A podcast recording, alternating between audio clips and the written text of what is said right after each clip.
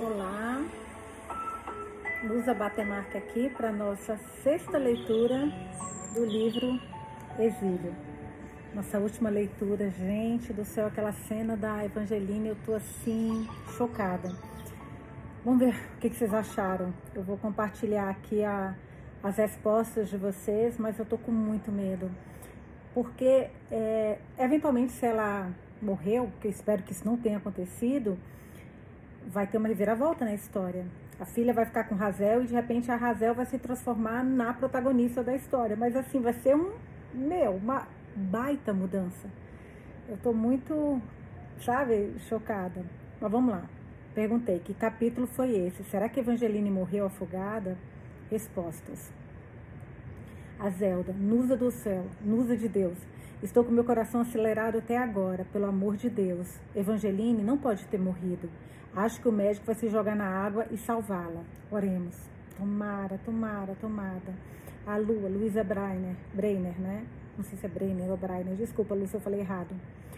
Olá, Nusa. A nossa Evangeline vai ser salva sim. E acho que é, Rangel, né, a Razel, vai te jogar para salvar a amiga. Adorei este capítulo. E o que mais me chamou a atenção foi a colaboração de Rangel na hora do parto. Eu não acreditei que o médico deixou, gente. E foi ela que salvou o bebê da, Elisa, da Evangeline, né? Foi ela que falou, eu sei virar. E ela teria salvado também o filho da Olivia se ele tivesse deixado. Mas ali ele ainda estava com muito orgulho, né? Para pedir ajuda. A Cris, Cristina de Nadai, Evangeline não morreu. O doutor vai salvá-la. Gostei do parto, da tranquilidade de Razel. Uma verdadeira dola, dola, né? Isso vai reforçar o vínculo entre elas. Nossa amiga está certa. Uma equipe com o doutor está se formando. A Josefa Silva, haja coração. Temos limite nos caracteres que eu fiz essa pergunta para vocês, né? E só pode uma mensagem. Pô, que pena, achei que vocês pudessem deixar mais de uma. Leitura maravilhosa. Sim, eu também escutei que Evangeline tinha 14, não lembro o episódio. Só que uma outra amiga, eu acho que foi a Julinha que falou, não sei quem foi, eu vou até ver se encontro, acho que foi na última o que, que eu acho que a gente confundiu? Eu confundi, acabei talvez passando isso para vocês. Ela recebeu 14 anos de pena. Eu acho que essa coisa da pena, é, eu acabei confundindo e ou falando em algum momento, mas foi a pena dela que foi 14 anos de exílio, lembra? E eu fiz confusão. Eu vou ver, eu acho que está na outra, a, essa coisa dos 14. A Niva que eu perguntei a Anitta, que eu perguntei onde ela morava, que ela falou que não podia vir encontrar com a gente, né? Nusa mora em Curitiba, Paraná chocada e arrasada com o capítulo da Evangeline. Ela não pode morrer, tem que chegar na Austrália e ser preceptora da Matina e cuidar da sua filhinha. Oremos para. Tomara. A Cida, Cidinha Farias, que deixou uma mensagem super bonitinha também lá no YouTube. Eu não teria forças para ler esse livro sozinha. Ainda bem que você existe. No... Muito fofo que você escreveu, porque tem muitos livros que eu acho que sozinha seria mais difícil. E com vocês fica mais leve. Muito legal isso, que é exatamente o sentimento que eu tenho, Cida. É, quase infartei com a queda da Aline. Ela não pode morrer. Meu coração não vai aguentar. Força, Aline, precisamos de você. Ai, tomara, tomara, tomara. Aí, Najá, alcancei você. Acho que o médico salvou a Evangeline do naufrágio. O livro eu perderia um pouco a essência sem ela. Eu acho que eu acho que essa Cristina Baker Klein, a nossa autora, eu acho que ela tem uma mão tão boa para escrever, para escrita, e esse livro é tão envolvente que eu acho que se isso acontecer, que eu espero que não, cara, eu acho que ela vai eu não acho que ela vai perder a mão no livro, sabe? Eu acho que ela vai conseguir fazer com que o livro fique sempre muito interessante, seja qual for o caminho que ela que ela leve. Eu acho, tomara, né? A Elisa Mendes Fazim. Triste com a possível morte da nossa Evangeline, e um rostinho chorando. Impossível não se envolver com as tuas leituras, sempre cheias de emoção. Linda. A parte que mais gostei foi o médico ter aceitado a ajuda de Razel. Essa foi impressionante. Aí a Vânia Ramos, eu li várias vezes a parte da Evangeline sem acreditar. Ai, caraca, e ela já leu, gente, esse livro. Que medo, meu Deus. Deixa eu ver essa resposta que eu falei para vocês dos 14 anos. A Adriana Condo. Ah, foi a Adriana Condo, não foi a Julinha, foi a Adriana Condo que falou isso. Olha, adorando o livro. Ela deixou na última leitura. Me surpreendi quando foi lido que Evangeline tinha 14 anos, porque sempre pensei que era na faixa dos 20. Fiquei pensando e acredito que 14 anos é o tempo de prisão e não idade. Obrigada, Adri. Foi exatamente esse o problema, exatamente esse.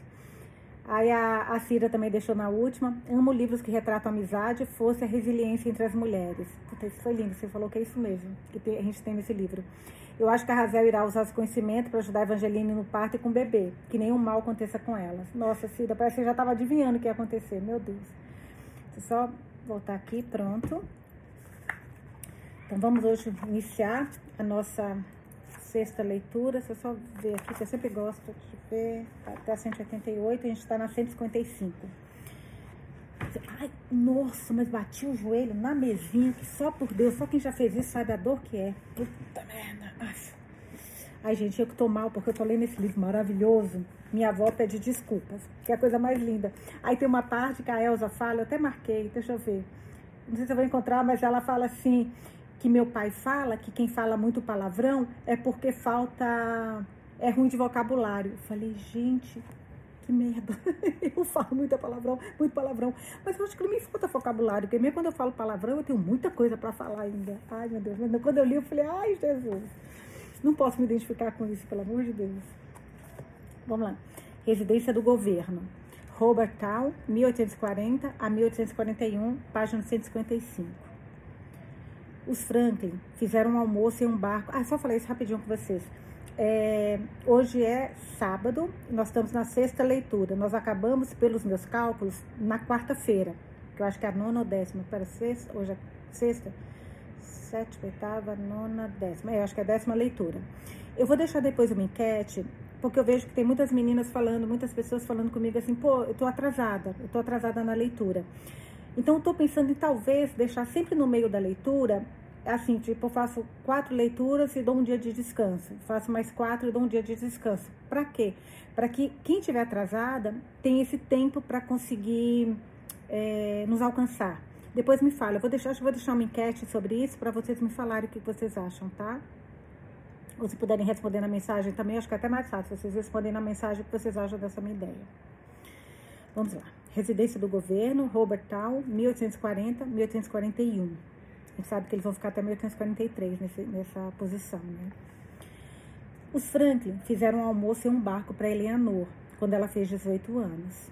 No aniversário dos 49 anos de Lady Franklin, Sir John fez uma surpresa para ela com uma edição assinada de Oliver Twist e uma viagem a Melbourne. Lady Franklin fez um banquete formal enorme em homenagem ao aniversário de 55 anos de Sir John. Só um pouquinho que eu gostei muito dessa tirinha aqui amarela. Tem a transparente, mas eu gostei muito da amarela. Parece que ela. Vou até mostrar para vocês. Ela parece que deixa, olha, um destaque. Parece que é uma, uma luz até. Muito bom. A, a senhora Wilson, com pompa e circunstância, ganhou o dia de aniversário de folga com remuneração.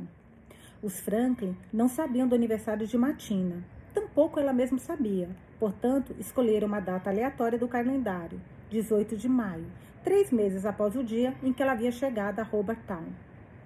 A senhora Wilson poderia pelo menos fazer um bolo. Matina ouviu Eleanor dizer a Lady Franklin alguns dias antes. Eleanor é uma fofa, né? Ela vai fazer nove anos, já tem idade suficiente para perceber as coisas. Não seja boba, retrucou Lady Franklin. O povo dela não percebe essas coisas. Seria como comemorar. Seria como comemorar o aniversário do nosso bicho de estimação. Mas Matina percebeu.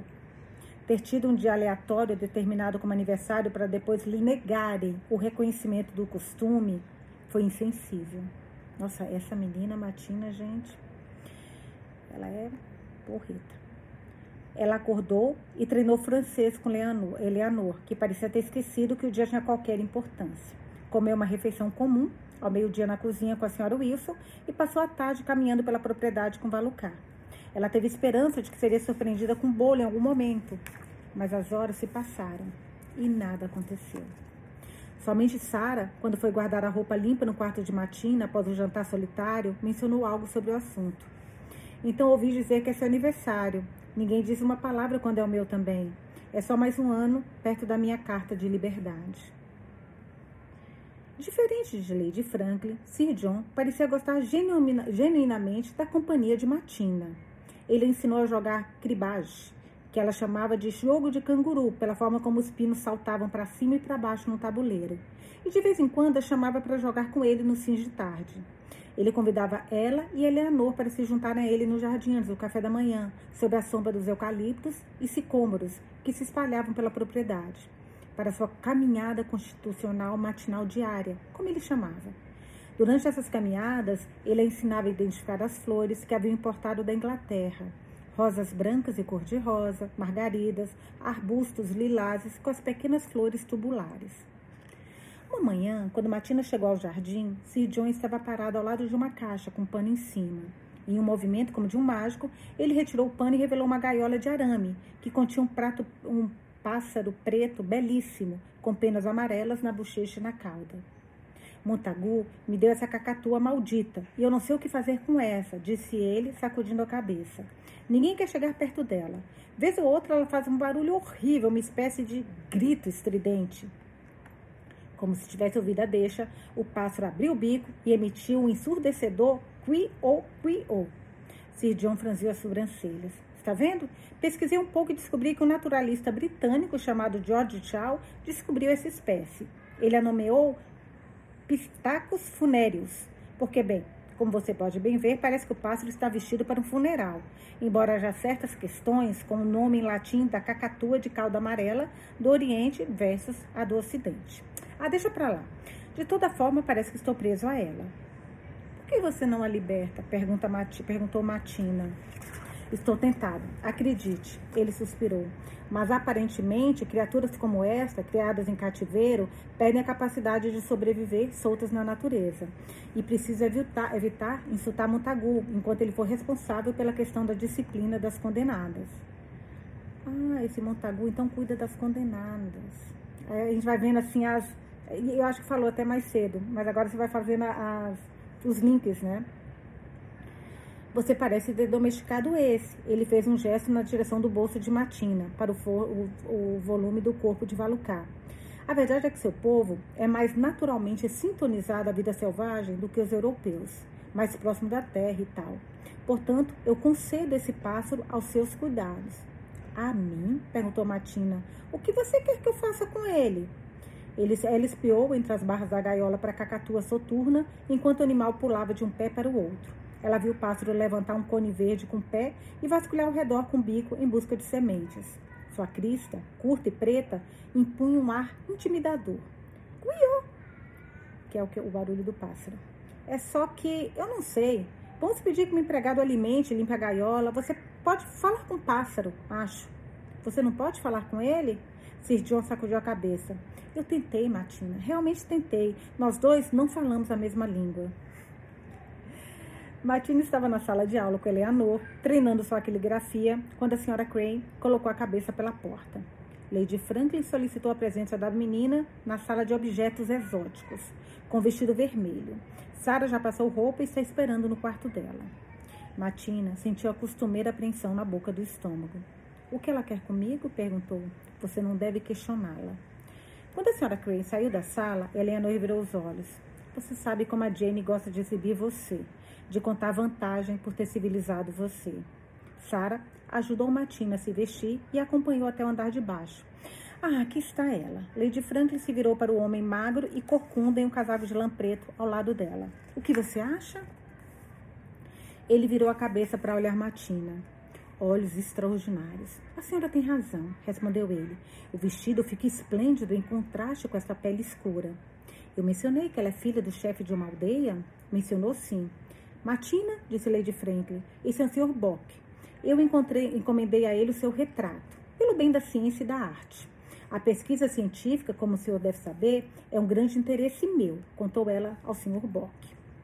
Vê-se pela coleção, concordou ele, olhando ao redor para todos aqueles animais empalhados. Acho que as pessoas ficarão muito interessadas nesse remanescente de uma população nativa prestes a desaparecer da face da terra. Sensibilidade mandou beijo, lembrança, abraços que nunca mais a viu, né? Porque essa Lady Franklin, só por Deus, gente, pelo amor de Deus. Vamos lá, voltando para a leitura. Afirmou ela. Você não acha? Ah, bem, as pontas das orelhas do Sr. Bock ficaram levemente avermelhadas e ele direcionou o olhar para Matina. Pelo menos é sensível, né? Ela olhou para trás para ver se ele pretendia se comunicar com outra pessoa, mas não havia ninguém lá. Ele estava constrangido por ela. Ela achou que tivesse ficado acostumada com a maneira com que Lady Franklin falava sobre ela na sua presença, como se ela não tivesse sentimentos ou não compreendesse o que era dito. Mas o reconhecimento do Sr. Bock sobre isso a fez perceber o quanto aquilo era ofensivo. Todas as tardes, durante uma semana, Matina se sentava por horas na frente do cavalete do Sr. Bock, na sala de estar menos usada da casa. Ela ficava, ele ficava em silêncio por longos períodos, falando somente para diverti-la, para não se mexer nem desviar os olhos, para se sentar ereta, apoiar as mãos no colo. Sara contou a ela que havia rumores de que o Sr. Bock era um pintor famoso na Inglaterra antes de ser sentenciado ao exílio por roubo de drogas. Então, mais um condenado, né? O fato de ele ser, talvez, um ex-condenado o deixava, de alguma forma, menos intimidador. Todo dia, quando o Sr. Bock a dispensava, Martina saía da sala sem olhar para a pintura em progresso. Ela tinha visto retratos enquadrados nas paredes dos aposentos de Lady Franklin, nativos com traços exagerados, narizes bulbosos e olhos arregalados. Ela tinha medo de como seria retratada no cavalete do Sr. Bock. No fim da tarde de sexta-feira, ele anunciou que havia terminado. Chamou Lady Franklin para olhar. Ao observar com atenção o retrato, ela virou a cabeça. Assentindo lentamente, ela disse: Bom trabalho, Sr. Bock. Você conseguiu captar a malícia dela. Não tem essa, essa maldade, essa malícia na, na frase aqui. Eu é que estou colocando porque você conseguiu captar a malícia dela é demais, né, gente? E esse cabelo enrolado. O que você acha, Matina? Não se parece com você? Matina se levantou da sua cadeira e caminhou lentamente até o cavalete. A menina no retrato lembrava ela assim. Ela olhou diretamente para a menina da pintura. Olhos grandes e escuros, mãos apoiadas no colo, os pés descalços cruzados, os lábios virados levemente para cima. Mas ela não parecia maliciosa, parecia melancólica. Tinha um ar de preocupação nela, como se estivesse esperando algo ou alguém além da tela.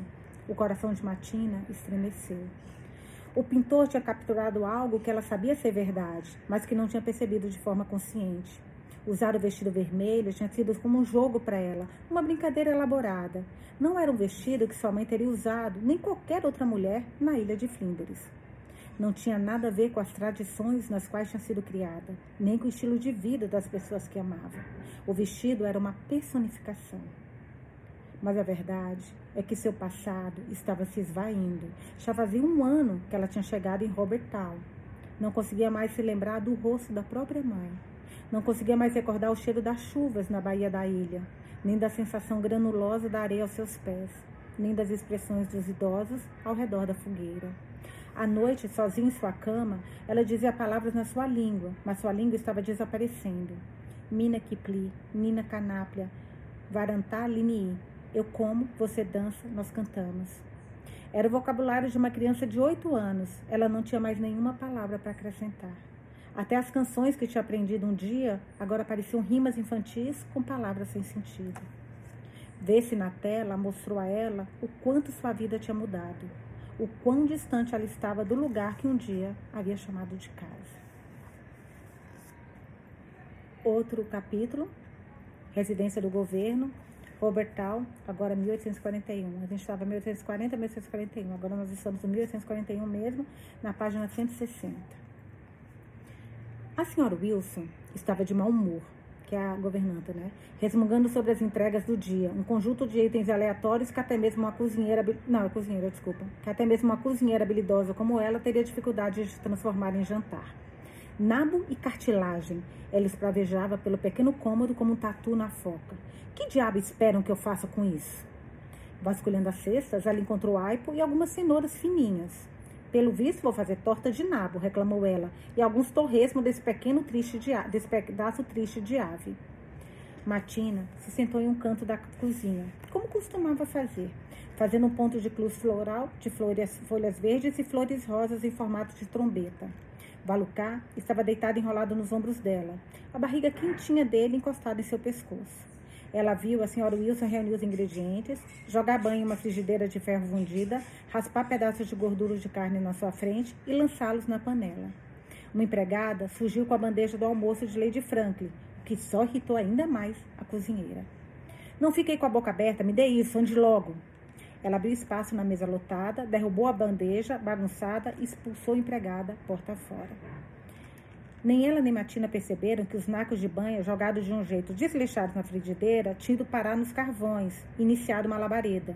O cômodo se encheu de fumaça.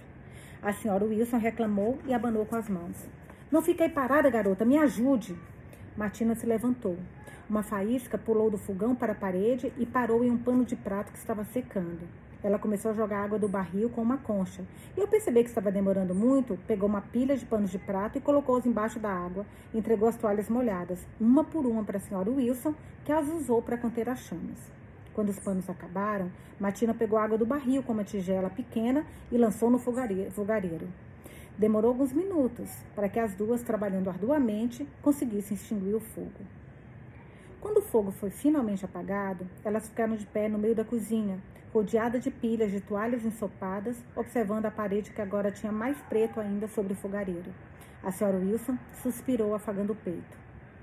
Bem pensado o que você fez. Ainda bem que a cozinha ficou inteira para eu poder cozinhar. Matina ajudou a arrumar a cozinha, a bagunça. Ela jogaram os panos molhados dentro da pia, esfregaram o chão na frente do fogareiro e limparam a mesa. Quando terminaram, a senhora Wilson disse: E agora? Onde aquela sua criatura foi parar? Ai, gente, eu tô com medo daquele cachorro do cara. Eu tô com tanto medo, eu já tô me preparando psicologicamente que pode ser que aconteça alguma coisa. Eu não sei, nem vi aqui o que, que vai acontecer, mas assim, eu tô com medo. Instintivamente, Matina colocou a mão no pescoço, mas é claro que Valucar não estava ali. Ele deve ter escorregado quando ela se levantou, mas Matina não conseguia lembrar. Ela olhou na cesta, debaixo do armário antigo de madeira, atrás da cristaleira, onde as tigelas eram guardadas. Está escondido em algum canto, sem dúvida, garantiu a senhora Wilson mas ele não estava. Matina sentiu um calafrio repentino, uma angústia assustadora. Valucar não fugia. Ele tinha de, medo de tudo, mas o fogo, o tumulto. Seu olhar voltou-se na direção da porta que a senhora Wilson havia aberto completamente quando o cômodo se encheu de fumaça. Ela podia ouvir algo, algo no pátio. Ai, que medo. Medo, medo, medo. Às vezes se fazem isso quando é uma cena muito que você acha que vai vir uma coisa que você não quer escutar. Eu, eu como se eu saísse de mim, não sei, parece meio doido, não sei se vocês vão entender, mas assim, eu leio tipo, meu, você não vai sentir, você não vai sentir, você não vai sentir. É o que eu tô falando comigo agora. Porque eu acho bem merda aí, gente. Mas vamos lá. Voltando. Saiu correndo porta fora para o ar gelado, como se estivesse em um transe. Ao se aproximar, tropeçando pelas pedras, seus olhos se fixaram em um montinho branco. Pelo embaraçado, um fio de sangue. Não. Quando chegou perto, ela desabou com os joelhos no chão. Encostou no corpo macio, repleto de algo viscoso. Estava quebrado ensanguentado, os olhos opacos, semi-abertos. Ela ouviu um rosnado baixo e um grito. Saia daqui! Olhou para cima, sua visão turva de lágrimas. O cão de Montagu estava indo na direção dela, com o focinho para baixo, arrastando uma coleira que tilintava pelas pedras. Montagu acenando feito um louco atrás dele. Caramba, sai de perto dessa coisa, ou Deep vai comer você também. Matina levantou o gambazinho e aconchegou nas mãos. Ele ainda estava quente. Valu... Gente, esse bichinho era a única companhia dela. Era a última coisa que ela tinha de onde ela veio, gente, porque até os colares que a mãe dela deu para ela, a senhora Franklin pegou para ir para coleção de artefatos exóticos. Valucá, valucá, choramingou, ninando para um lado e para o outro. Quando o cachorro chegou perto, rosnando, ela colocou-se de pé e avançou para cima dele, mostrando os próprios dentes. Um uivo gutural viajou pelo seu corpo inteiro até fazê-la tremer. Ela uivou até o cachorro se afastar as empregadas condenadas largarem suas cestas. Até a senhora Crane surgir pela porta do serviço da casa principal e a senhora Wilson atravessar o pátio correndo. Até Lady Franklin aparecer na varanda acima da sala de estar verde com um olhar levemente incomodado para ver o que era aquele alvoroço tudo. Durante meses, Matina sentia a presença de Valucar. O peso do corpinho. Gente, ela tem oito anos, tá? Sete, oito, né? A gente nem sabe se a idade que eles falaram é, é correta ou não. O peso do corpinho dele em seus ombros. A barriga macia e quente e a respiração fraquinha em seu pescoço. As patinhas dele encostando em sua pele quando ela, ele subia correndo por um braço e descia pelo outro. Os ossinhos duros da colina, coluna dele quando se deitava na cama ao seu lado. O gambá, olha só, era só a única ligação que ainda restava da ilha de Flinders. A batida do coração dele a conectava com a sua mãe, seu pai, Palê, os idosos ao redor da fogueira, e agora aquele coração tinha parado de bater. Tantas perdas se acumularam uma sobre a outra, cada uma encobrindo a última. Seu peito pesava com o peso delas. Talvez tenha sido melhor assim, disse Lady Franklin para ela. Um animal selvagem como aquele não foi feito para ser domesticado. Animal selvagem. Agora o cachorro do outro não, né, gente? Que matou o animal não é nada. É bom. Um animal bom. Domesticado. Caramba. Talvez Lady Franklin tivesse razão. Talvez tenha sido melhor assim. Sem ele, quem sabe ela conseguisse finalmente deixar a ilha de Flinders para trás, afastar suas poucas lembranças restantes e aceitar seu papel como a garota do retrato no vestido vermelho de cetim. Seria um alívio, pensou, deixar tudo para trás. Ela se acostumara aos sapatos duros, comia caldo gelatinoso sem reclamar, conversava em francês e acompanhava os dias no calendário. Estava cansada da sensação de que vivia entre dois mundos.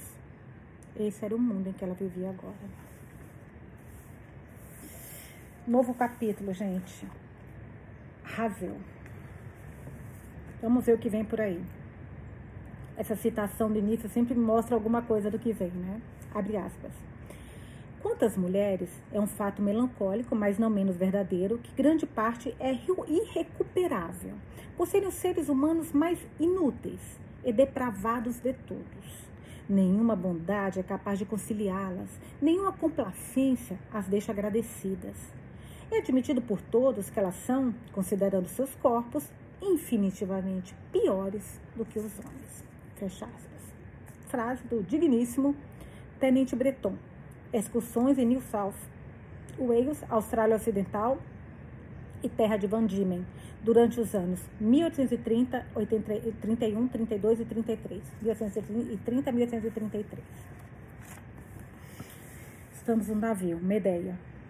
1840. Ali a gente acabou já em 1841. Aqui a gente voltou para 1840 no navio. Página, só um pouquinho, página 167. O que Razel. Ai, eu tô nervosa com essa parte. Desculpa, peraí. Tomar uma água. Ai, gente, eu tô muito nervosa com essa parte. Vamos lá. O que Razel lembrava nitidamente, o que ela sempre lembraria, era a barra do vestido de Evangeline enquanto ela caía do corrimão, os braços batendo no ar seu grito incrédula ao cair do navio. A raiva estampada no rosto de Buck ainda estava bravo quando ele se virou, chocado com o berro, de Razel, porque ele poderia ter feito isso tudo escondido, né? Era a intenção dele. O coração acelerado dentro do peito, o horror que atordoava. Depois disso, tudo foi um caos. O médico gritando atrás dela, dois homens da tripulação correndo para prender Buck, Dois outros olhando pela lateral do navio. Dani estava tirando o casaco, preparando-se para assaltar, e o capitão gritou, reprimindo: Doutor Dani, afaste-se, senhor. Um dos homens da tripulação, então, retrucou Dani: Alguém que saiba nadar bem. Não vou deixar homem algum arriscar a vida por uma prisioneira.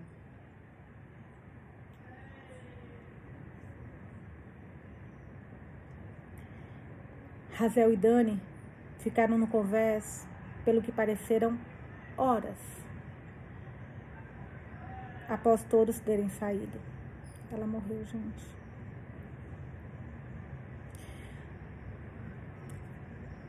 Ai, se eu estivesse lendo sozinha, desculpa, eu ia ter parado agora, só um minutinho. Então vocês me dão dois segundos. Perdão, gente, dois segundinhos, só um pouquinho. Dois segundinhos, eu preciso, eu preciso.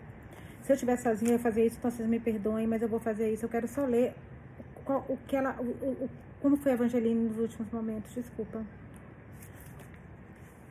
Tudo perdido, tudo perdido. O anel de rubi, o lenço, a plaquinha de latão do cordão vermelho. Esse é o último capítulo da Evangeline, tá? Nos cantos obscuros da sua mente, ela lembrou-se de algo que havia lido um dia sobre o ato de se afogar, que o terror estava em resistir, na recusa em aceitar. Quando você, porque eu, eu me lembro, só saindo do livro um pouquinho, que, que ela teve bons pensamentos, e é isso que eu quero voltar antes de continuar a leitura. Eu não vou chorar, eu não vou chorar. Meu olho está cheio de água, mas eu não vou deixar ele descer, porque eu vou parar por aqui de chorar. É, voltando para a leitura, tá? Que o terror estava em resistir ao afogamento, né? Na recusa em aceitar. Quando você se desprende disso, não é tão difícil. Você simplesmente afunda na água, gelada e oculta.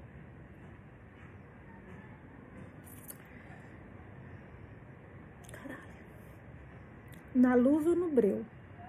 As coisas que um dia vi hoje, não consigo mais ver. Que eu vi hoje, não consigo ver. Ela fechou os olhos.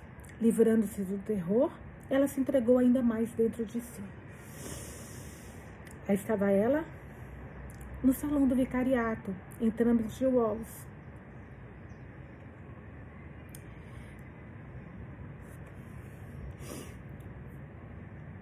Pegando seu chapéu de gancho na parede, abrindo a porta da frente pesada e saindo da calçada de pedras, fechando atrás de si enquanto caminhava. Uma cesta de palha no braço. E ela pensando. Houve um tempo em que o prado, o bosque, o matagal, peraí, a terra e o que nela se via, tudo me parecia envolto em luz celestial. Ela contornou a seca viva de arbustos entrelaçadas de rosas. O salgueiro antigo farvalhando no vento. Ouvi os sinos da igreja soando, um pica-pau bicando uma árvore, um cachorro latindo. Em seguida, ela estava atravessando uma ponte de pedra sobre o riacho que levava a trilha das montanhas com suas rochas escarpadas e mato alto, ovelhas pastando e cartos roxos. Seu lugar favorito na terra. Logo ali na esquina. Só pegar um guardanapo. Cadê, meu Deus, um guardanapo aqui? Nossa pano aqui mesmo. Peraí, gente. Desculpa, só, só limpar o rosto aqui. Ai, meu Deus. Desculpa, só um minutinho. Ok. Vamos lá. Voltamos agora pro capítulo que eu tava lendo, tá? Aquilo foi... Pelo menos os últimos pensamentos dela foram bons. Ela tava num lugar de paz. É, um dos homens da tripulação, então, retrucou Dani. Alguém que saiba nadar bem. Não vou deixar homem algum riscar a vida por uma prisioneira. Razel e Dani ficaram no convés pelo que pareceram horas, após todos terem saído. Os dois pararam sem dizer uma palavra, desamparados no corrimão, olhando para a água cristalina. Aquilo era uma roupa boiando logo sobre a superfície? Cabelo? O mar negro e silencioso não devolvia nada, nenhum sinal dela. Evangeline tinha partido. Durante meses, anos depois, Razel sonharia com Evangeline debaixo da água, o silêncio impenetrável, ausência de som. Eu juro que ele vai dar isso. Eu achei que. Mas essa autora, gente, ela não, ela não dá pingo sem nó, não. Ponto sem nó, não. Pingo sem nó. Ponto sem nó. Oh, um chorinho distante. Eu tô lembrando também que o livro tem leite, né? Pelo menos isso. Um chorinho distante ecoou, ecoou no converso inferior. Razel e Dani se entreolharam. A bebê. Eles tinham esquecido a bebê. Na sala do médico, Razel segurava a criança envolvida em um pano perto do peito, tentando acalmá-la. Ela precisa se alimentar. Leite de cabra vai funcionar. Podemos misturar com água e um pouco de açúcar leite materno é melhor. Claro que sim, mas ambas de leite eram comuns em Glasgow, onde a mortalidade infantil era alta e mães de bebês natimortos aprendiam que podiam, pelo menos, ganhar dinheiro com seu infortúnio. Mas não havia nenhuma ama de leite no navio. Razel olhou para Dani sem dizer nada. Olivia tinha dado à luz menos de uma semana antes. Ele assentiu. Tinha pensado a mesma coisa. Sim, valia a tentativa. Nossa, Olivia vai ficar em choque. Dani encontrou um tripulante para destrancar o portão. Carregando uma vela, Razel desceu pelo corredor estreito até a cama de Olive. Desde que tinha perdido seu bebê, Olive estava melancólica e reclusa. Tinha abandonado o leito do marinheiro e voltara para o seu como um animal lambendo suas feridas. Agora ela estava encolhida debaixo das cobertas, virada para a parede, roncando de leve.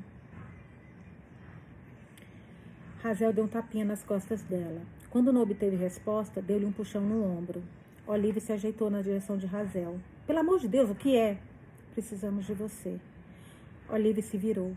A chama flamejante da vela fazia sombras terríveis no rosto dela. Ela olhou Razel mais de perto. Você está chorando? Ai, meu Deus. É, Evangeline. Olive não fez perguntas. Levantou-se da cama com pressa, carregando o cobertor com ela, jogando sobre os ombros como uma capa. Seguiu Razel. Tá difícil hoje para ler, gente. Peraí, só um pouquinho. Tenham paciência comigo. Vamos lá. Fica fria, não. É uma história, uma história. É. Como uma capa, seguiu Razel pelos corredores de mulheres, dormindo, subiu a escada mamboleante e entrou na sala do médico. Ao ver Dani ninando o bebê, Olive parou no caminho. É dela, disse Razel. Eu não sabia que ela já estava na hora de. Você esteve um pouco ocupado, ocupado com outras coisas. Não preciso secar. Desculpa, gente, vou só pegar. Onde está aqui, gente? Aqui. Espera um pouquinho. Só vou pegar um, um guardanapo, porque eu choro, aí o, óculos fica todo embaçado e fica muito ruim para ler. Peraí, só, só um pouquinho. Limpar o óculos também fica tudo ruim aqui. Eu, eu vou parar de chorar agora, peraí. Juro, peraí. Vamos lá. Você esteve um pouco ocupado com outras coisas. Olivia olhou para os dois. E onde ela está? Não havia maneira fácil de dizer aquilo. Ela se foi, Olive, respondeu Razel. Se foi? Ainda era tão incompreensível para Razel que ela mesma mal acreditava. Buck empurrou na água. Olive olhou para Dani como se pedindo que ele confirmasse. Sinto em dizer que é verdade, confirmou ele. Não. Olive colocou a mão na testa. Ela emergiu e nunca mais voltou à superfície. Ele engoliu em seco. Eu queria procurá-la, mas lágrimas brilharam nos olhos de Olive. Não preciso explicar. Por um instante, todos ficaram em silêncio, tentando absorver a enormidade do ocorrido. Nossa, nem eu tô acreditando até agora, assim, juro, não tô. Evangeline tinha estado aqui e agora não estava. Sua vida tinha tão pouco valor que o navio sequer tentou fazer um resgate. Olive suspirou, limpou uma lágrima com o da mão e disse: Que todos se danem. A bebê nos braços do médico fez um barulhinho como de um bezerro. Dani olhou para Razel e depois para Olive. A criança está com fome. Ela precisa de uma ama de leite. Olive franziu as sobrancelhas para ele. Eu achei que, bem, Razel e eu pensamos, é uma menina, falou Olive. Sim. Vocês querem que eu amamente o bebê? A bebê? Sim. Com um olhar firme para Dani, Olive perguntou: você não conseguiu salvar meu bebê, mas agora quer que eu salve o bebê da Evangeline? Ah, não. Olive, não me desaponte, Olive. Não me desaponte. Não, não me desaponte. Por favor. Ele pressionou os lábios. Não havia resposta para essa pergunta. Tudo isso é horrível, Olive, afirmou Razel. Lentamente ela sacudiu a cabeça. Não acho que eu consiga. Mas você sequer deveria me pedir isso. Os bebês sobrevivem sem mãos de leite, não é? Alguns sim, respondeu Dani, muitos não. Razel sabia que Olive gostava genuinamente de Evangeline. E ainda assim, como a mãe de Razel, sua maior prioridade era a própria sobrevivência. Sei que não será fácil, mas você receberia alguns privilégios, garantiu Razel olhando para Dani. Ele assentiu. Comida melhor. Meu marinheiro consegue isso para mim. Você nunca mais teria que esfregar o confesso. Olive deu uma risada. Eu já fujo o suficiente das tarefas. Ela pigarreou. Olha, eu até ajudaria, mas meu marinheiro quer me quer de volta. E ele não receberia com apreço um bebê em sua cama. Você não precisa ficar com o bebê, retrucou Razel. Só alimentá-lo de vez em quando. Onde ela vai dormir? Boa pergunta. A bebê teria que ser alimentada durante a noite. Se Razel dormisse com ela depois no porão, com ela no porão, elas ficariam trancadas até de manhã. Dani pressionou os lábios, então sugeriu: A senhora Ferguson, a senhorita Ferguson pode ficar com o bebê em um quarto deixa andar e levá-la até os aposentos do senhor Grãomaldi quando for a hora de amamentá-la. O silêncio se espalhou por, por todo o espaço entre eles. É provável que o bebê da Evangeline morra, Olive, exclamou Razel. As duas mortes, e sem motivo algum. Você estaria dando uma chance a ela. Eu nem sei se ainda tenho leite. Dani entregou a ela o pequeno embrulho. Olive respirou fundo e se sentou na cama. Depois de um tempo, ela abriu a camisola e Razel acariciou suas costas, ajudando a posicionar, a, a posicionar o bebê delicadamente em um determinado ângulo. Gente, essa Olivia vai pegar amor por esse bebê. Não tem como uma ama de leite não pegar. A criança ficou inquieta e se contorcendo. Não adianta, falou Olivia. Shh, pediu Razel. Espere um pouco. Ela pegou uma gota do leite que escorreu e passou no dedo. Quando esfregou nos lábios da bebê, ela tentou mamar no ar, esticando o pescoço, e Razel delicadamente guiou sua boca até o seio da Olivia. Parece estranho no início, eu sei, mas ela vai pegar o jeito, e você também. Olivia olhou para baixo enquanto a neném sugava. Pobre Line, lamentou ela. Ela nunca se viu para esse tipo de vida, não é? Razel ficou surpresa por se sentir tão desolada. Ela nunca fora chorona, mas ali estava ela, soluçando em seu avental, enxugando lágrimas antes que alguém visse. Ela estava bem, dizia a si mesma. Afinal de contas, mal conhecia Evangeline. Era sua própria culpa por ter se permitido ficar próximo dela. Mesmo assim, seu coração sincero sussurrava: Você não está bem. Evangeline era a única pessoa em sua vida que havia sido completamente boa. Ela estava devastada. Antes delas se conhecerem, Razel tinha pensado se algum dia sentiria uma conexão real com outro ser humano, porque ela jamais havia sentido, não de verdade. Quando criança, ansiava sentir o calor do amor da sua mãe. Ela buscava seus olhos, desesperada para ver se refletida nele, para se ver refletida neles. Mas tudo o que viam eram as próprias necessidades da mãe, seus desejos insaciáveis. Quando Razel procurava afeto, sua mãe a rejeitava. Quando ela chorava, sua mãe ficava incomodada. Ela ignorava Razel até o momento em que precisava de algo, e mesmo assim, era raro que seu olhar se firmasse no rosto da filha. Com o tempo, Razel começou a se sentir material, já que nunca era vista, né? Não exatamente invisível, mas como se ninguém a enxergasse direito. Sua mãe comprava rum em vez de comida. Ela saía durante horas e deixava Razel sozinha no quarto frio e escuro em que moravam naquela rua estreita de Glasgow. Razel aprendera a cuidar de si mesma, vagando por Kelvin, Kelvin Grove Park, à procura de galhos para alimentar o fogo, roubando roupas de varais alheios à comida da mesa dos vizinhos. A caminho de casa, ela passava pela Rua dos Candelabros, brilhando através de janelas grossas, e imaginava as vidas felizes lá dentro, tão distantes, distantes das dela. Ao longo do tempo, ela foi sentindo uma raiva cada vez maior e mais profunda. Era a única emoção que se permitia sentir. Sua ira era uma carapaça. Protegia a parte macia de dentro, como a concha de um caramujo. De uma distância amargurada, ela via sua mãe colocar as mãos com delicadeza nas mulheres e crianças que vinham vê-la, cheias de vergonha, as barrigas protuberantes denunciando-as.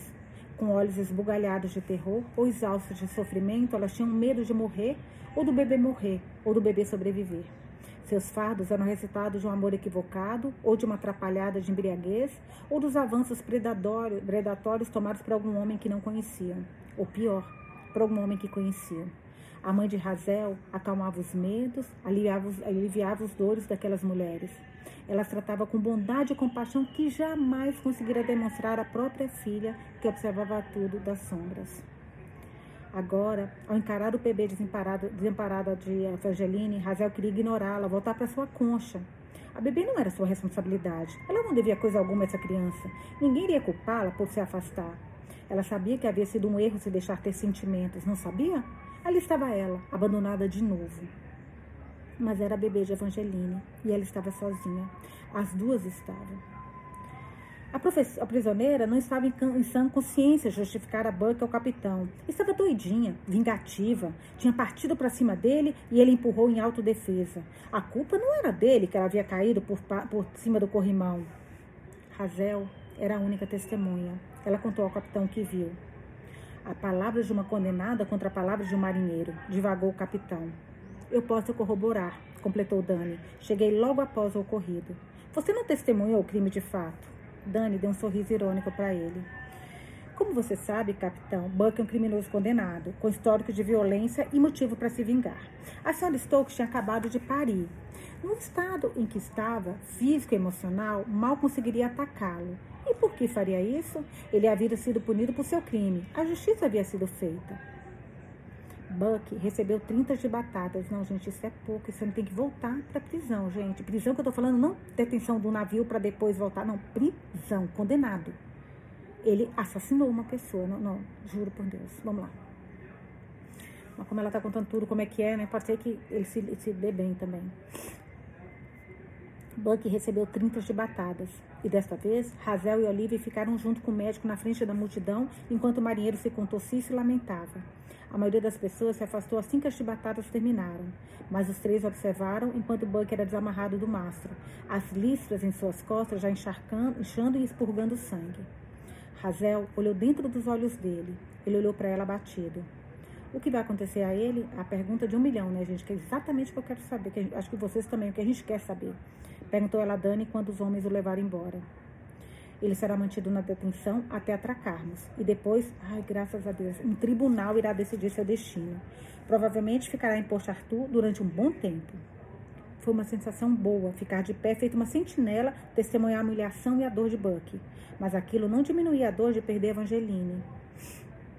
A única tarefa de Razel no momento, disse Dani, era cuidar da bebê. Ele a havia transferido para um pequeno quarto ao lado da enfermaria, onde ela dormia com a criança à noite. Fizeram um berço improvisado com a caveta de uma cômoda, bonitinho, e colocaram ao lado de sua cama. Quase havia esquecido como era dormir um colchão de verdade, com lençóis limpos e um cobertor que não lixava sua pele. Colocar óleo e lampião quando quisesse, aliviasse em um banheiro privativo. Conforme os dias foram passando, Olivia também se acostumou com seu papel. Quando as duas sentavam juntas no fim da tarde, Dani, Dani trazia para elas ameixa em calda, torta de miúdos e carne de cordeiro, cordeiro, iguarias proibidas para as prisioneiras e para a maioria dos marinheiros, disponíveis somente para alta patente. O capitão sabe que você está alimentando os animais? Perguntou Olive, enquanto elas bebiam chá com leite e açúcar e comiam torrada com geleia de mirtilo. Dani soltou uma risada. Ele não tem nenhum comando sobre este assunto. Olive passou manteiga na sua torrada. Acho que, desculpa, que o nariz ainda fica um pouco entupido. Acho que vai quando você chora muito, né?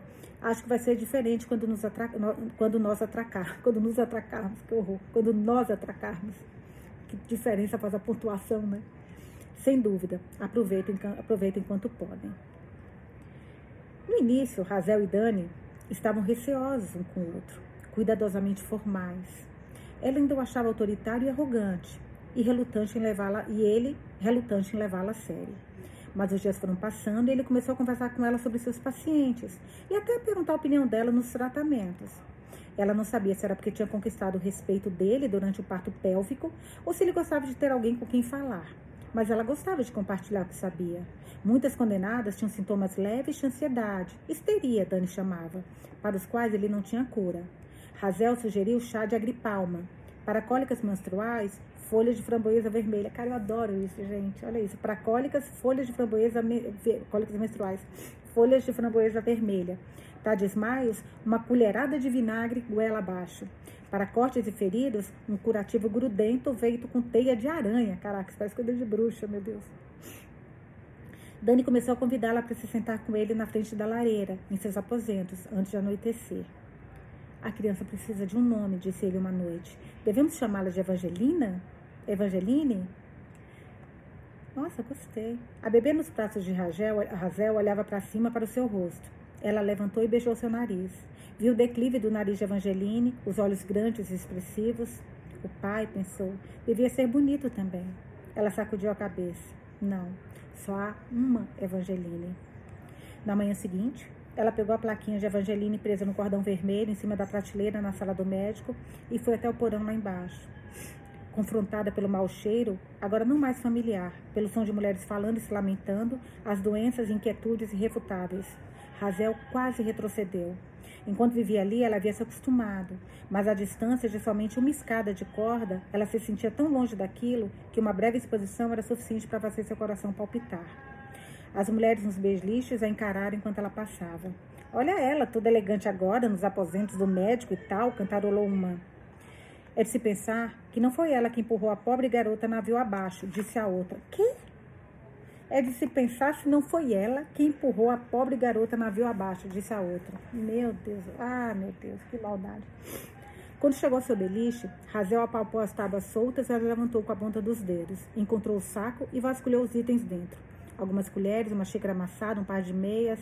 Ah, lá estava. O lenço de Evangeline.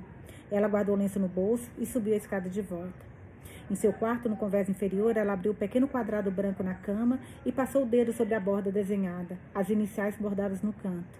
CFW, Cecil Frederic Whitstone. O paninho franzino fora o depositário das esperanças e sonhos de Evangeline por mais irreais que fossem. Razel colocou a plaquinha no meio do lenço pensando no anel de rubi que Evangeline havia escondido ali dentro. O anel que se tornara o catalisador da sua jornada. Uma vez ela contou a Razel que seu pai, que era vicário, considerava joias uma perversão. Os únicos ornamentos, ornamentos que ela havia usado na vida foram o anel de rubi e essa plaquinha no cordão vermelho ao redor do pescoço, de presidiária, né? O primeiro, um marco de sedução, pensou Razel.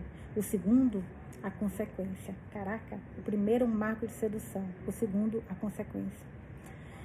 Ao dobrar o lenço com a plaquinha dentro e guardá-lo no bolso, ela pensou no que Evangeline havia dito sobre os anéis de uma árvore, sobre como as pessoas que amamos moram dentro de nós, mesmo depois de partirem.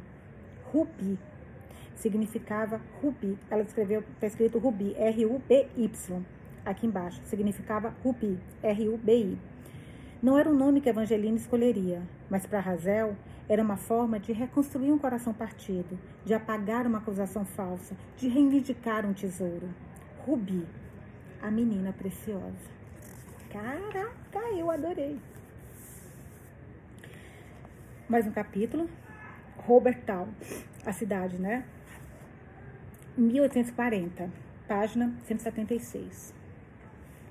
Um grito ecoou do alto do mastro. Terra de Van Diemen. No converso principal, há um burburinho animado. O Medeia tinha ficado quase quatro meses no mar, passando por, passado por tempestades, calor sufocante e chuva congelada. As mulheres já não maturavam mais umas às outras e aguentavam menos ainda o navio. Elas correram até o corrimão, mas não havia muito a ser visto. Uma mancha distante no horizonte. Razel desceu as escadas para juntar seus pertences. Ela havia se acostumado a passar pelo convés lotado e subir e descer as escadas oscilantes com Rubi amarrado a seu corpo. Em parte, graças à comida melhor e às roupas de cama, limpa, cama limpas, Razel estava mais forte, seus olhos mais brilhantes, sua pele levemente rosada apesar de levantar duas vezes durante a noite para levar Rubi. Ai, gente, estou aqui pensando se esse médico quisesse abrir a clínica lá e contratar, que eles contratam condenadas, né? Aí podia contratar a nossa Razel. Eu não vou nem falar de história de amor, porque eu tô com trauma de história de amor, porque eu já tinha juntado Olive Evangeline com médico e deu merda. Então não vou fazer mais nada de história de amor, nem tô pensando nisso. Veio aqui rápido, mas eu já tirei. Seria uma ideia boa, né? Vamos lá. Apesar de levantar duas vezes durante a noite para levar Rubi à cama de Olive, ela dormia melhor do que qualquer noite passada no porão. Dani estava em sua mesa, na antessala, escrevendo em um livro registro quando ela bateu na porta e entrou. Estou feliz que tenha vindo, disse ele levantando-se. Tem algo que precisamos conversar. Eu ainda não preenchi a certidão de nascimento. Se declarar oficialmente que você é a mãe de Rubi, você receberá a concessão de visitá-la no berçário da prisão. Gostaria que eu fizesse isso? Razel acariciou a cabeça quentinha de Rubi. Sim, ele assentiu. Eu colocaria na sua ficha que você teve uma infecção e não pode amamentá-la. E assim será designada uma mãe de leite para ela, Olive, se ela concordar. Você poderá passar os dias com Rubi pelo menos durante alguns meses. Em determinado momento, ela será enviada a um orfanato. Um orfanato? Ela segurou Rubi mais perto. É o protocolo, respondeu ele. Mas como mãe, você pode solicitar a guarda dela quando sair da prisão, se desejar. Razel pensou nas mulheres nos beliches, com inveja dos seus privilégios. E se alguém contar às autoridades que eu não sou a mãe dela? Por que alguém faria isso? O senhor nunca sentiu inveja, senhor Dani? Você salvou a vida dessa criança, senhorita Ferguson. Acredito que tenha conquistado o direito de ser mãe. Ela não resistiu e sorriu. Tinha mesmo conquistado esse direito, não é verdade? De qualquer forma, continuou ele, seria a palavra de uma condenada contra a minha. De volta ao convés, pouco depois, Razel ficou parada diante do corrimão com Olivia e o marinheiro dela, segurando o Rubi no colo enquanto o navio virava na direção do pier. Eles passaram por baleeiros, por um navio de carga e por uma frota de pequenos barcos. Golfinhos pulavam e mergulhavam de volta na água. Gaivotas brancas com asas cinzas grasnavam acima deles. Uma faixa estreita de linha costeira subia por montanhas de tonalidades múltiplas, de verde, com planícies reluzentes ao longe. Lagos, Razel supôs. Focas descansando em partes expostas de rocha lembraram-na das prostitutas que faziam piquenique do verão em Kelvin Park, em Glasgow, subindo os vestidos até o joelho e se abanando com jornal. Acima deles, uma bandeira quadrada, metade vermelha, metade branca, esvoaçava um mastro na brisa. Para avisar a ilha inteira que o navio está repleto de mulheres incorrigíveis. O marido de Olive sorriu. Mas você vai sentir falta dele, perguntou Razel. Olivia apertou o bumbum do marinheiro. Que partes dele, acredito? Respondeu ela. Só um pouquinho, uma coisa aqui. Tá. Da enseada, onde o Medeia foi ancorado, Razel podia ver o cais cheio e atrás dele uma montanha alta coberta de árvores. Ela assistiu do corrimão quando Dani e dois marinheiros ingressaram em um barco pequeno. Dani carregava debaixo do braço o livro registro, no qual ela ouvira escrever os registros de cada dia, junto com um fichário que continha história do Tribunal das Mulheres e outros documentos, incluindo a certidão de nascimento de Rubi, recém-preenchida. Quando o barco retornou do pier para o navio horas depois, trazia mais dois homens que se apresentaram como superintendentes das prisioneiras e um soldado britânico vestido em uniforme escarlate. Durante os dois dias seguintes, as prisioneiras foram chamadas em uma sala improvisada, no confé superior, onde foram catalogadas, examinadas para ver se tinha alguma infecção indagadas sobre suas habilidades. Elas foram informadas que muitas seriam enviadas diariamente da prisão para realizar serviços em residências ou lojas, para trabalharem como empregadas, cozinheiras, artesãs de linho e palha, tecelãs, costureiras e lavadeiras. Outras trabalhariam dentro da prisão. As subordinadas seriam separadas e confinadas. O superintendente começou as avaliações. Quando chamou Ferguson, Razel deu um passo para frente. Ele correu o dedo pela folha do livro registro. Altura, 1,55m, respondeu o soldado britânico, segurando uma vara de medição nas costas dela. Peso, leve, disse ele. Idade, 17, falou Razel. Dani havia mencionado casualmente, algumas semanas antes, que o mês de setembro já havia passado, e ela percebeu que seu aniversário também sardas no rosto, cabeça oval, cabelo ruivo, testa larga, sobrancelhas avermelhadas, olhos cinzas. Letrada, um pouco. Habilidades, Dani deu um passo à frente. Ela tem um bebê, portanto, minha recomendação é que trabalhe no berçário. Ela é bastante capacitada. Ai, o Dani, gente, eu tô gostando do Dani. A mulher ergueu as sobrancelhas para ele e o homem lançou um sorriso que desapareceu tão rápido que ela foi a única que viu. Doze horas depois, quando estava de pé no conversa principal com as outras prisioneiras, Razel olhou para a lua, amarela como uma gema de ovo no céu negro. Com a luz que emanava, ela viu a falange de barcos a remo esperando para levar as prisioneiras até a costa. O ar estava úmido e frio. As mulheres davam passos adiante conforme a tripulação começava a colocá-las nos barcos. Devagar, prisioneiras, ou nunca vão sair desse navio, gritou o soldado britânico. Não me importa em mantê-las aqui. Uma prisão é uma prisão. Uma chuva leve começou a cair. Depois de um tempo, Olivia ficou, tão, ficou ao lado da Razel e sem, de Razel e sem dizer uma única palavra, pegou a beber. Ela havia aprendido a prever quando Rubi estava com fome e costumava aparecer na porta do quarto de Razel logo antes da criança acordar. Bonitinho, você vê que é do, do sentimento da, da alma da, de leite. É como, como, bom, essa Rubi vai ter duas mães, né? Como se fosse de uma mãe mesmo, sabe a hora. Agora, Olivia segurava Rubi com um braço e desabotoava a blusa habilmente com o outro. Não consigo parar de pensar na pobre Line, pobre Line caindo do converso, disse Olivia olhando enquanto a bebê mamava.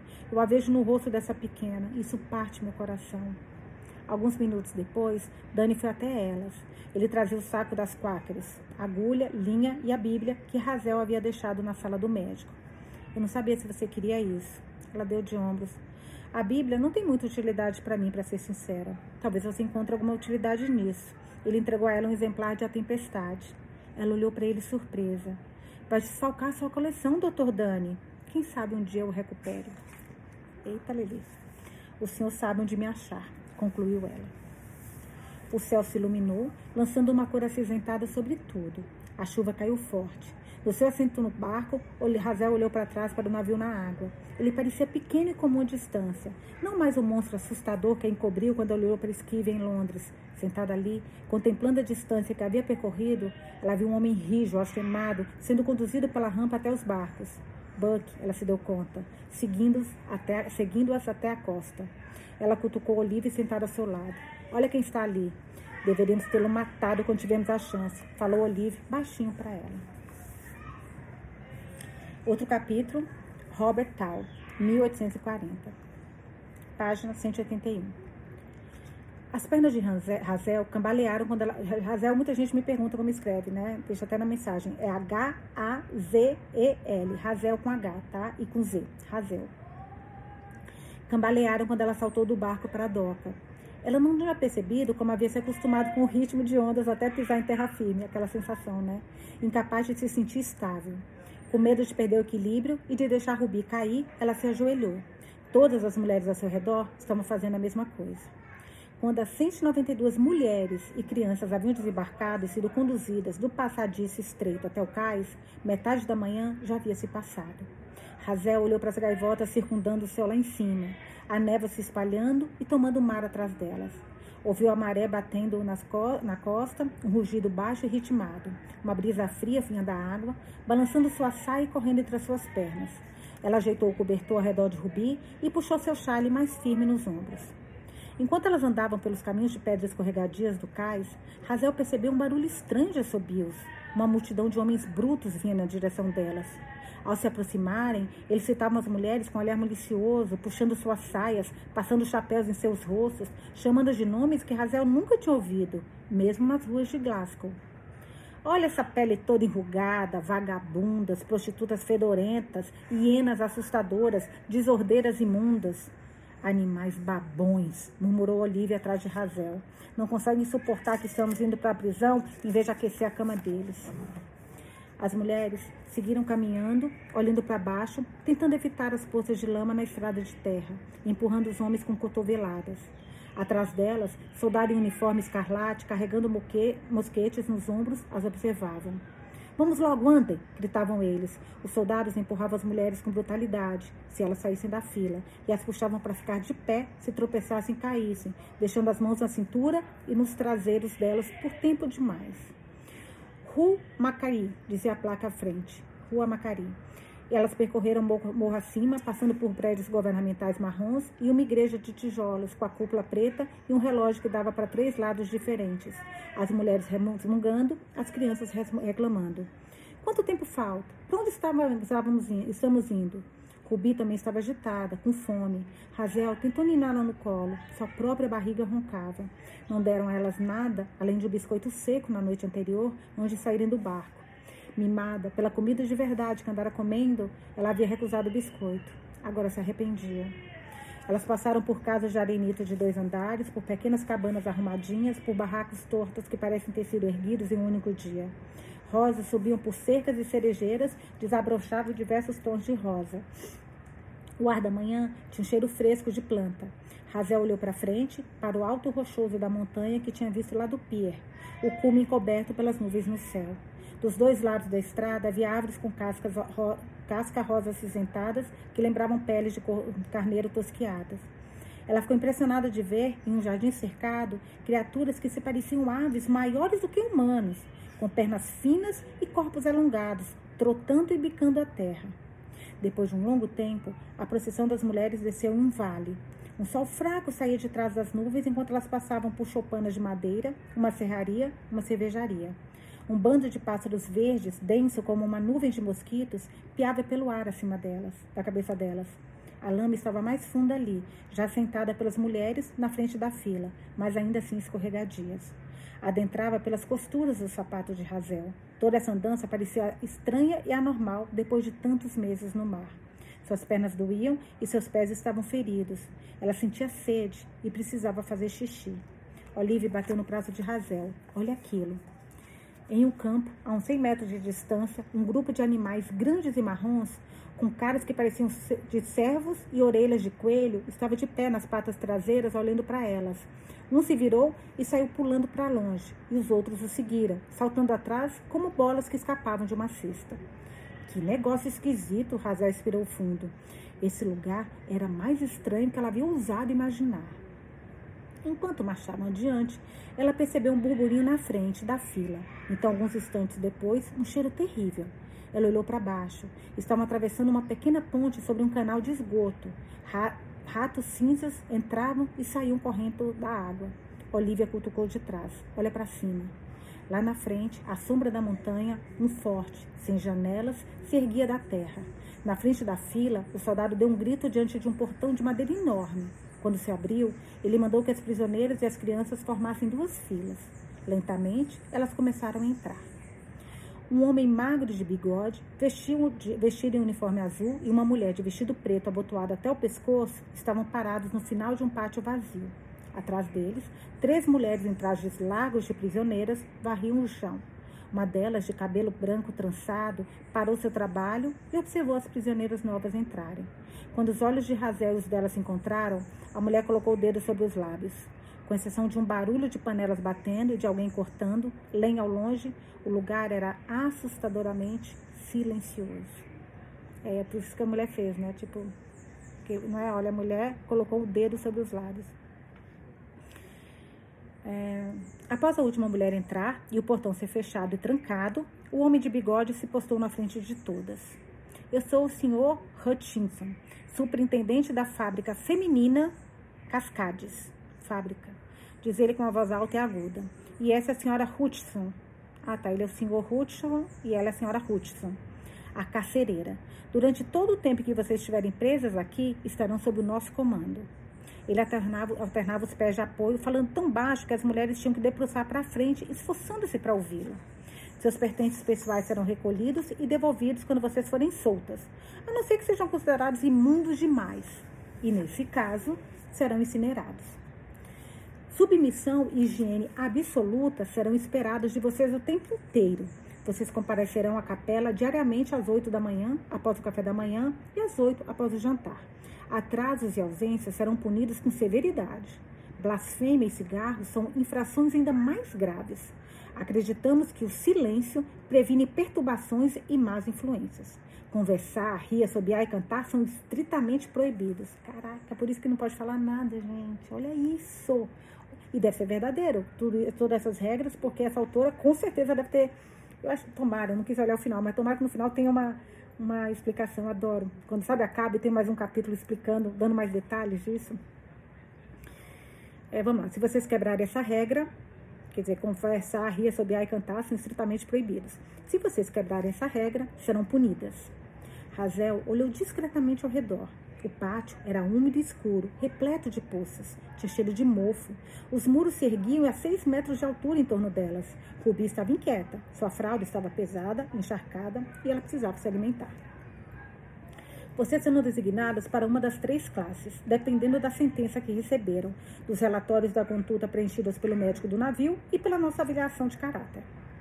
As confiáveis, aquelas que tiverem bom comportamento, que forem apresentáveis e que possuírem alguma competência ou habilidade úteis, receberão o privilégio de sair das instalações para trabalhar em casas e empresas de cidadãos livres. Olive cutucou as costas de Razel. Privilégio, zombou ela, trabalhar como cavalo e ser tratada como cachorro. Se fracassarem na realização do trabalho, demonstrarem sinais de insolência, forem pegas alcoolizadas ou tentarem fugir, esse privilégio será revogado. O superintendente falava em uma voz monótona, constante. Prisioneiras da classe criminosos serão empregadas na prisão, costurando e consertando roupas e trabalhando na lavanderia. Se forem consideradas culpadas por desobediência, blasfêmia, obscenidade, insubordinação, ócio ou conduta desordeira, terão os cabelos raspados e serão enviados para o confinamento de uma cela escura e solitária. E lá ficarão separando estopa até o final da, sentença, da sua sentença. Se ficarem grávidas, deverão cuidar dos seus bebês durante seis meses no berçário antes de servirem por seis meses na ala de crimes pela infração de gravidez fora do casamento. Não vou ler de novo, porque não é possível. Calma. Se ficarem grávidas, deverão cuidar dos seus bebês durante seis meses no berçário antes de servirem por seis meses na ala de crime pela infração de de gravidez fora do casamento. Crianças mais velhas serão enviadas para um orfanato. Mães com bom comportamento poderão visitá-las aos domingos.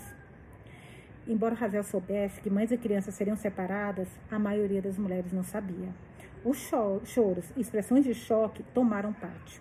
Quietas! gritou o superintendente. A inquietude de Rubi se transformou em um resmungo. Olive sussurrou. Será que eu deveria amamentá-la? Razel levantou Rubi do colo e entregou para Olive. Você alimentará a Rubi, então. Olive sacudiu a cabeça em negação. Se eu for, eles me transformarão em uma mama de leite. E eu não posso ficar presa a um bebê com bebês o dia inteiro. Finalmente, quando o superintendente terminou de falar, as prisioneiras se colocaram em fila para o almoço. Um pedaço de pão e uma caneca de sopa aguada. Sopa de pato, disseram, mas Razel só conseguiu sentir gosto de gorduras e entranhas. Era muito amarga, rançosa, rançosa, rançosa desculpa. Apesar da fome, ela cuspiu tudo de volta na tigela. Passou o resto da tarde com as outras mulheres no pátio, minando Rubi em seu colo, esperando o médico. Ela observava enquanto, uma por uma, as mulheres desapareciam dentro de um prédio de tijolo e retornavam, em uniformes cinzas. Mostre-me suas mãos, disse o médico de expressão atenta, atenta quando finalmente chegou sua vez. Razel colocou Rubi em uma cadeira de madeira e estendeu a mão de, a palma das mãos, para cima, para baixo. Abra a boca. Ele olhou os documentos dela e ergueu a sobrancelha grossa. Aqui diz que seu bebê precisa. Nossa, tá muito barulho. Ai, caraca. Alguém tá tocando sino ali, me incomoda. Quando eu tô lendo, sabe, eu distraio, eu fico olhando. Quando eu vejo, eu tô. Não, olhando, eu tô no. Parou agora, graças a Deus. Não, voltou. Deixa eu descontar, deixa eu desligar. Aqui diz que seu bebê precisa de uma ama de leite. Ela sentiu. É porque você está magra demais, afirmou ele irritado. Vocês condenadas não se cuidam. É porque a gente recebe muita comida, picanha, maminha, fraldinha, churrasco todo dia. Mas eu não gosto, sou vegetariana. Dá vontade de responder para um médico imbecil desse, né? Olha isso. Olha o que escreve, olha o que senhor me fala. É porque você está magra demais. Vocês condenadas não se cuidam. E outras pessoas são obrigadas a carregar o fardo de vocês. Quem amamentou no navio? Razel sabia que não deveria citar Olive, uma mulher que infelizmente morreu. Isso é triste. Ele fez uma anotação na ficha dela.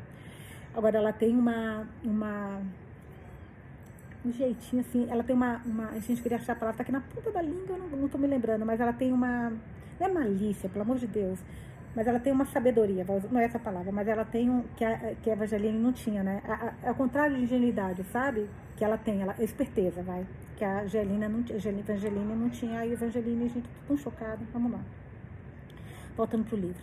Quais são as suas habilidades? Ela hesitou. Eu era parteira. Você trazia bebês ao mundo? Sim. E tem experiência em tratar doenças em crianças. Entendo. Bem, ele suspirou. O relatório do médico do navio é bastante positivo. Nós estamos com falta de profissionais na equipe. Ele retirou os olhos do relatório e os voltou para ela. Pela manhã, você poderá caminhar com as mães de parto recentes e com as amas de leite. Deixarei anotado para que você dê assistência na sala de parto quando necessário. Obrigada. Ela pegou Rubi e apoiou em seu ombro. O que você está fazendo? perguntou ele de um jeito rude. Eu estou, estou levando a minha bebê. Não vai levá-la? Nós vamos transferir a criança para o berçário. Você a verá amanhã. Ela sentiu seu coração disparar. Ela sempre dormiu comigo. Não mais. Você abriu mão desse direito e também de todos os outros quando cometeu um crime. Mas já terminamos, prisioneira? Ele estendeu os braços rígidos. Ela hesitou. Mas o que mais ela poderia fazer? Entregou o bebê para ele. Ele a pegou como se segurasse um toco de madeira. Ao perdurar o olhar uma última vez para Rubi, que estava começando a se inquietar, Razel foi escoltada para fora da sala. Do outro lado do corredor, a carcereira, que vestia um par de luvas longas, levantou o cabelo da parte de trás do seu pescoço. Não parece ter piolho, reportou ela para uma condenada que fazia anotações. Sorte sua, poderá permanecer com os cabelos longos, disse ela para Razel. Após ser enviada para um banho de água fria e suja em uma banheira de metal, Razel vestiu seu uniforme, vestido cinza áspero, meias escuras e um sapato preto duro, e sorrateiramente guardou o lenço de Evangeline no bolso frontal largo.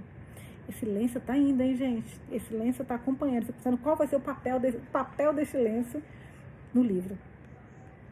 A matrona entregou a ela uma trouxa que continha mais um vestido, um manto, um avental, diversas roupas de baixo, mais uma meia, um chapéu rústico e dois panos dobrados.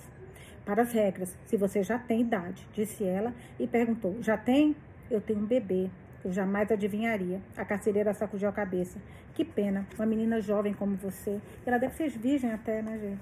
Estou pensando aqui agora. Às 19h30, quando o sino do jantar soou, Razel estava tão esfomeada que a sopa do rabo de boi com cheiro ruim estava quase agradável. Engoliu a comida e correu para a capela para a missa das oito, onde ela se espremeu em um banco lotado com outras prisioneiras, enquanto o dia escurecia, ouvindo o pároco descansar incansavelmente quando batia os pulsos no atril. Servas, você tem que obedecer a seus mestres em tudo, não como olheiras ou serviçais, mas com coração singelo, temendo Deus, gritou ele, saliva voando da sua boca. Vocês, de hábitos e vícios depravados, entregues à devassidão e ociosidade, devem adquirir hábitos de decência e diligência. Conforme as palavras eram despejadas nela, Razel se lembrou das poucas vezes em que havia entrado na Catedral de de St. Andrews, em Glasgow, para se aquecer durante a missa de domingo. Mesmo jovem, ela era contra toda essa conversa de pecado e depravação. Parecia haver regras diferentes para os ricos e para os pobres, e os pobres sempre eram culpados. Era dito a eles que somente confessando seus pecados triunfariam diante de doenças como febre e tifoide, mas as ruas e a água, água eram imundas. E para meninas e mulheres era ainda pior, elas sempre acharam, atoladas na lama sem saída possível. Quando o sermão terminou, enfim, as prisioneiras foram divididas em grupos de doze e conduzidas às celas com quatro fileiras de três redes. Mal havia espaço para se mexerem. Vocês vão perceber que há dois baldes, avisou o guarda. Um é de água potável e o outro é um pinico. É melhor ser espertos o suficiente para lembrar qual é qual. Puta que pariu. Vocês vão perceber que há dois baldes, gente. Olha isso. Um de água potável, outro um pinico. É melhor serem espertas para saber qual é qual. Gente, ah. Bando de gente ignorante, ignorante. Pelo amor de Deus. Cara, ninguém merece esse tratamento. Ninguém. Mas eles saem da premissa que, assim, bandido, condenado, gente ruim, né? Já, e eles é que são ruins, eles é que são ruins. Vamos lá. As redes de pano velho eram repletas de pulgas. O chão estava grudento. A cela tinha um cheiro ácido de urina, sangue e fezes. Quando a porta se fechou, as mulheres ficaram na escuridão total. Sentada em uma rede mofada, ouvindo gemido, tosse e choros ao redor, Razel só pensava em Rubi, sozinha no berçário, que também lá deve ser imundo, né, gente? Imagina como deve ser esse berçário. Só de, tô pensando agora que se tudo é... Imagina, vocês vão ter cuidado com bebês. 840. Ah, é ruim. Vamos lá. Voltando para a leitura. Eu sempre falo assim, porque uma menina reclamou, ela falou, ela me deixou aqui no, no Instagram, não, aqui no, na mensagem e também no Facebook, que ela tem TDAH, foi até bonitinho, ela me falou bonitinho, não vou pedir até desculpas. Mas como às vezes eu faço comentários e volto para a leitura, ela às vezes se perde. Então, eu espero que esteja ajudando ela, essa coisa de, de eu avisar. Estou voltando para a leitura, tá? Aliás, se vocês tiverem alguma, alguma crítica, sugestão, eu aceito. Elogios também, adoro. Vamos lá, voltando para a leitura. Será que estava com a fralda molhada, chorando, com fome? Era a primeira noite que dormiriam separadas. Ela se sentia deseparada, sem o peso e o calor do bebê na curva do seu braço. Depois de vestir sua roupa de dormir no escuro, Razel pegou o lenço branco do, avental, do bolso do avental e desdobrou. Amarrou o cordão vermelho no pescoço e passou a plaquinha para debaixo da blusa, passando o dedo no número 171. Se não poderia ficar com Rubi durante a noite, pelo menos usaria o cordão de Evangeline. Era estranho que esse marco visual do cárcere delas tivesse se tornado outra coisa, uma recordação, um talismã. Acabamos a leitura de hoje, lemos até a página 188.